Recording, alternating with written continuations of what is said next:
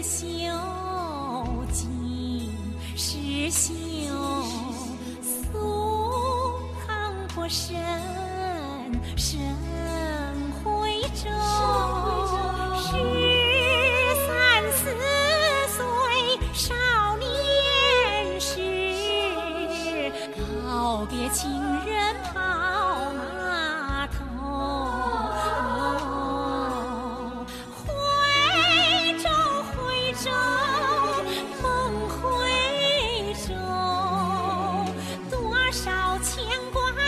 心头，在心头。徽州，徽州，梦徽州，举头望月数星斗，句句相宾真真愁，句句相印真真北京时间的十二点零八分，这里是正在直播的文艺大家谈，来自中央人民广播电台文艺之声。各位好，我是小东。各位好，我是小昭。一首徽州歌谣啊，把我们从秋高气爽的北京一下带来了目前还可能很闷热的南 南方南方啊，到了徽州了。八月一号，咱们今天关注这事儿啊，就是八月一号发生在安徽的一个事儿。安徽省历史文化名城、名镇、名村保护办法正式实施，鼓励有能力的单位或者个人采用认保、认养、认租、认购等方方式参与历史建筑的原址保护。有数据显示，安徽省呢现有国家历史文化名城五座，历史文化名镇八个，历史文化名村十九个，省级历史文化名城九座，历史文化名镇十二个，历史文化名村二十五个。在这些名城、名镇、名村里，更是散落着星罗棋布的历史建筑。所以，根据安徽的新规啊，有能力的单位或者个人，你就可以去认认购啊，或者认养，或者认租，或者认保，用这种方式参与到历史建筑的原址保护中。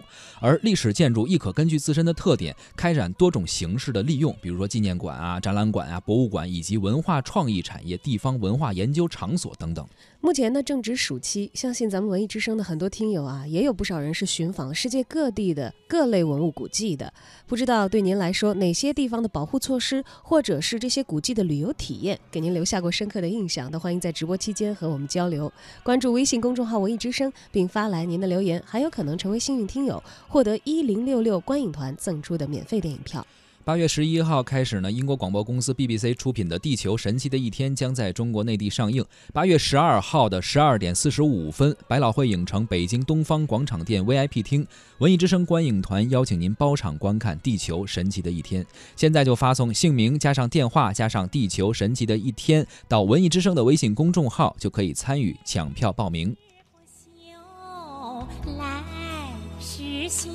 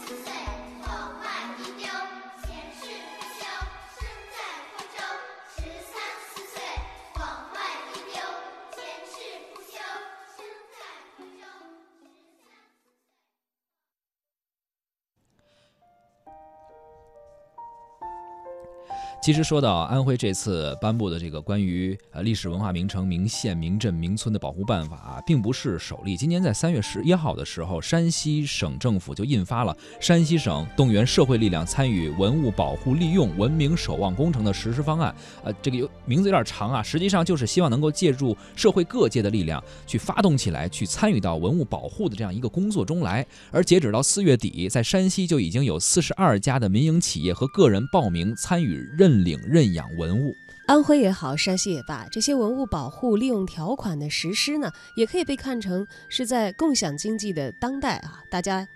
发动这个众筹的思维，群策群力，我们调动各界的社会力量来共同呵护好文化遗存。没错，这毕竟不是一个人的事儿或者一个单位的事儿啊，是咱们整个就是中国人 所有人应该关注到的一件事情，也是能够推进到文物建筑认领认养工作这样的一个状态。当然了，它也是希望能够形成一个由政府主导、社会参与、成果共享的文物保护机制，真正能够让文物活起来。就是说，全社会的力量，咱们一起来保护这些东西，加以利用，然后同时每个人都可以哎享受到文保的一个成果。文艺大家谈特约媒体观察员胡克飞。认养文物呢，这事儿不是啥新鲜事儿了。前两年呢，就有专家喊过，而且有些省份呢已经开始了一些尝试，山西、广东、安徽、浙江都有类似的项目和计划。这些呃办法的名称、形式和效果有所不同，但都是面对这个文化遗产在濒危啊、投资不足啊这种情况下来动员社会力量参与。这一点从出发点上没有任何问题啊，我举双手赞成。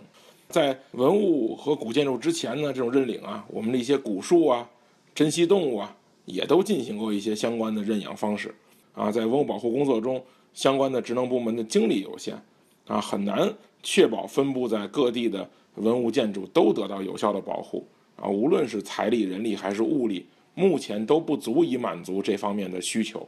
你要知道，咱们国家太大了，而且又是一个呃文化历史悠久的国家。这种这个建筑的多样性啊，包括这个复杂性啊，是没法保证。反而是一些得到了社会力量保障的文物建筑啊，从修缮和后期保护呢，也都取得了一些比较理想的成绩。从这个角度来说呢，制定这个文物认养的政策和方案呢，我觉得对提高文物的整体保护水平呢是有帮助的啊。不仅如此呢，还能通过这样的一些措施呢，来让更多的人知道啊有这么个事儿。认养呢，我觉得核心的就是俩事儿，啊，第一呢是你认养之后是不是真管了，第二呢是你认养这个玩意儿的动机是不是单纯。那我们先来说这第一点，其实第一点很好理解，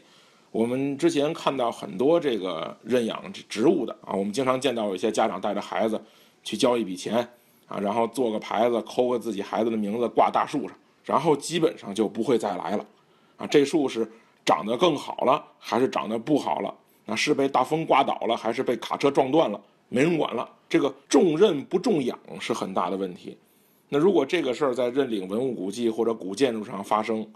那就很麻烦了，对吧？比如说某某个大款或者某个企业花点钱弄个认养，然后办个发布会或者什么启动仪式啊，找几个关系好的媒体一块儿给忽悠一下，然后往自己企业上贴点文化的金，最后就不管不顾了。那这个东西其实没什么太大的意义，对吧？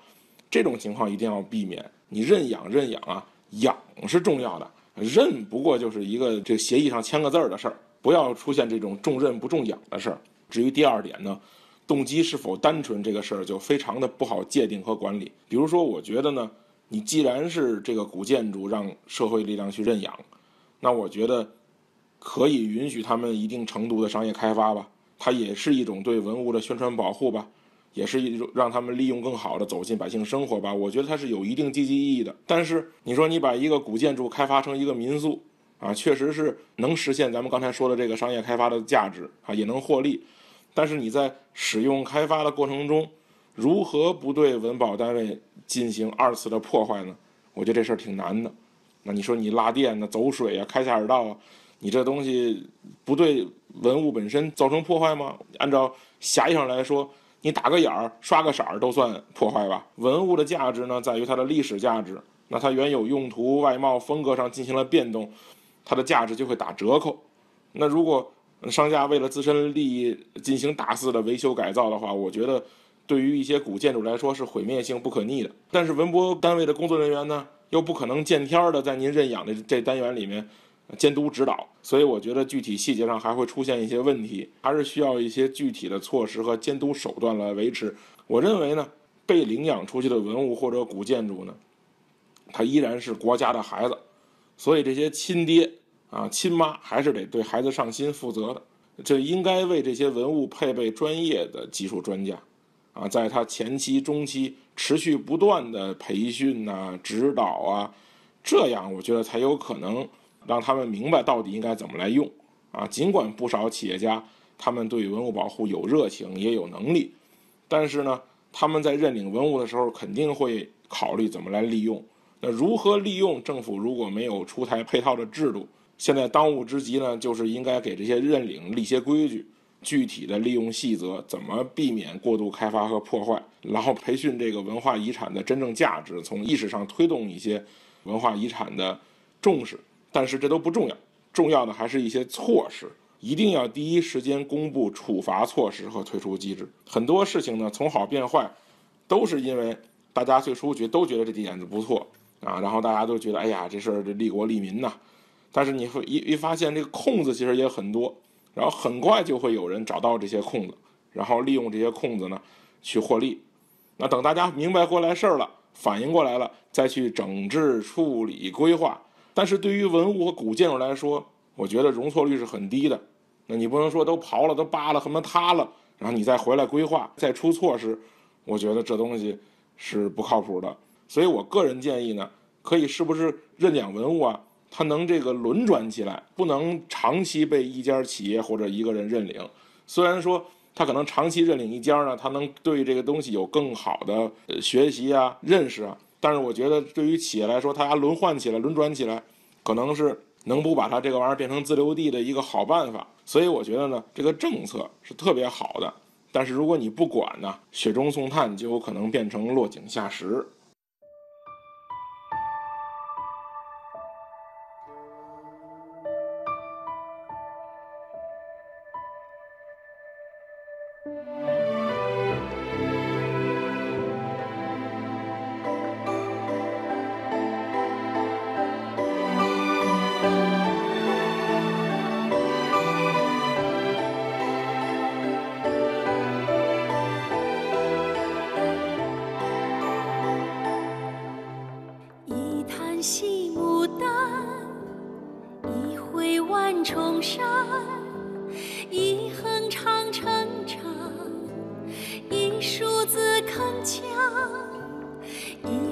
蝶成双，一瞥鹊桥上，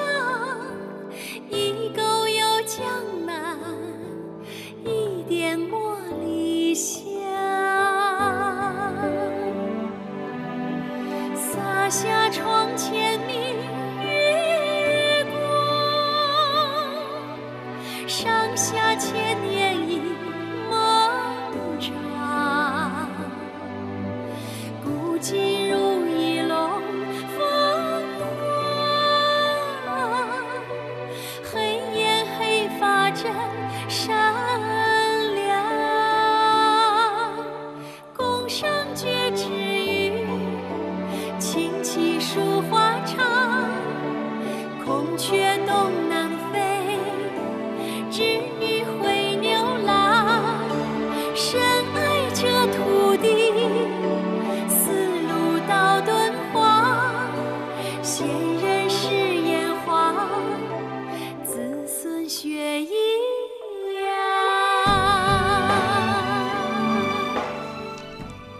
政策是一个非常好的政策啊，也是希望能够发动全社会的力量进行这个文保这项工作。但是确实可能需要一些呃监管，监管肯定要跟上，而且包括像我们观察观察员刚刚提到那样，就是一开始就说清楚了，这不是让你光去占一个便宜，不是说你捡一便宜，哎，这我可以利用这个去做很多的开发，同时你也肩负起了一定的责任，这个是不能忘的。对，而且在我们的观察员胡克飞所说到的这个内容当中，我特别注意到那一点，我也是很赞成啊。嗯说谁来认养这个文保单位，嗯，那么他呢应该在这个接管这个他要保护的对象的时候，具备相应的文物保护的知识，是。甚至不仅仅止于常识，因为他要去经营这样的一个单位，是，呃，甚至要有可能做一些商业的开发，那嗯其实应该是比一般的人要更加专业化一些，才可以去更好的推进这个事情对，就不能说你最后是呃外外行管这个内行的事儿，这你是干不了的，因为你没有相关的知识。同时呢，他还提到了一点，就是说能不能呃进行一个类似于轮轮转式的，不是你这一家公司你把它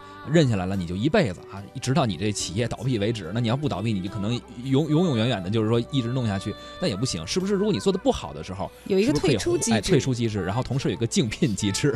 那我们也来看一看吧，这国外又是怎么来保护他们的呃文物古迹的呢？啊，在这些方面有哪些可以借鉴的经验？其实去过英国的朋友们应该有非常深刻的印象，就是你嗯走到他们的那些呃古老的城市里头，觉得好像你就活在历史里头一样。是，当然，他们和咱们国家呢，在制度和国情方面又有很大的区别。在英国呢，文物经营权是私有的，政府呢把文物的经营权下放，引入民营企业，利用民营企业的资金来充实文物保护的经费，这样呢也让老百姓有更多的机会可以在这些历史环境当中工作和学习，形成文物保护的一个良性的循环。他这已经很长时间是一直用这样的机制，一直在循环下去了，相对来说比较成熟了啊。而且据我台的英国观察员侯颖介绍说，在英国啊，最早发起由民间组织推动社会保护历史文物古迹的代表人物是工艺美术家莫里斯。在一八七七年，他就写信给艺术之家抗议修缮文物古迹中的愚蠢做法，可能是不是有一些呃内行看不下去 了，不能够做到修旧如旧，说你明明是想去修缮，但实际上可能做到破坏了，并且他还提倡成立民间性质的文物保护机构，之后就催生了英国历史上第一个古建筑保护学会，也就是反对毁坏古建筑组织。这是一个比较早期的民间的文物保护组织啊，它的宗旨呢是尽可能的保护历史文物古迹的原貌。在保护组织成立的第一年呢，全英四十座受损的古建筑予以了注册。五十年后，在英国登记的濒危建筑增加到了十倍。在一八九四年建立了保护文化遗产的全国信托组织，一九三七年又成立了保护乔治时期建筑的组织，到了一九五七年成立了保护文物民用信托组织，转年又组建了保护维多利亚时期建筑的学会。这些民间组织也是、嗯呃越来越有自己针对的专门的一个方向，还细化了自己。呃想要这个关注的领域。你看，等于他就是先是推动这件事情，然后在政府的支持下，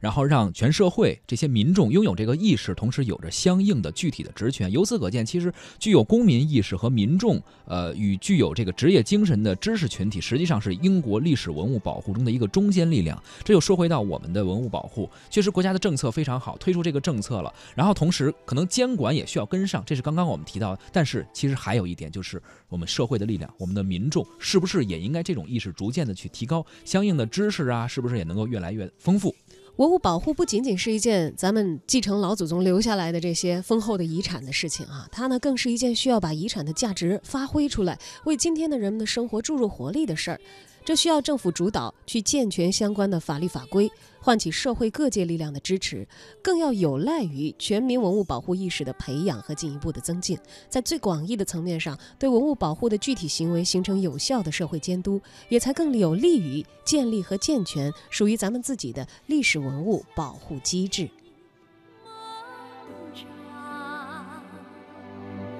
古今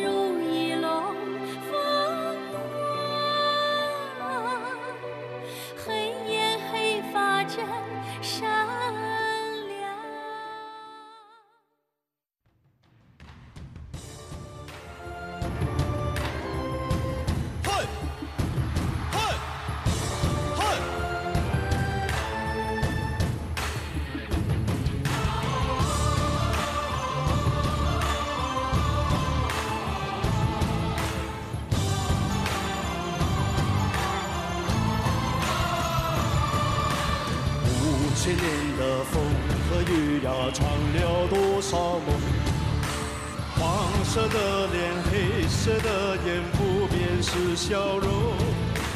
八千里山川河月，像是一首歌。无论你来自何方，将去向何处，一样的泪，一样的痛。曾经的苦难，我们留在心中。一样的血，一样的走，未来还有梦，我们一起开拓。手牵着手，不分你我，昂首向前走，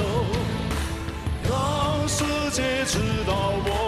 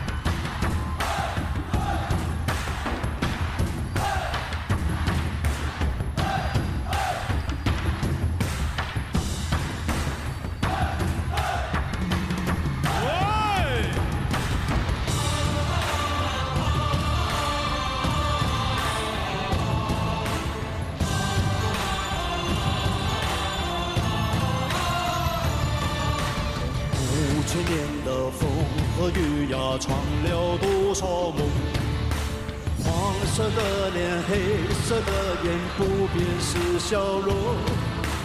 八千里山川河也相似一首。北京农商。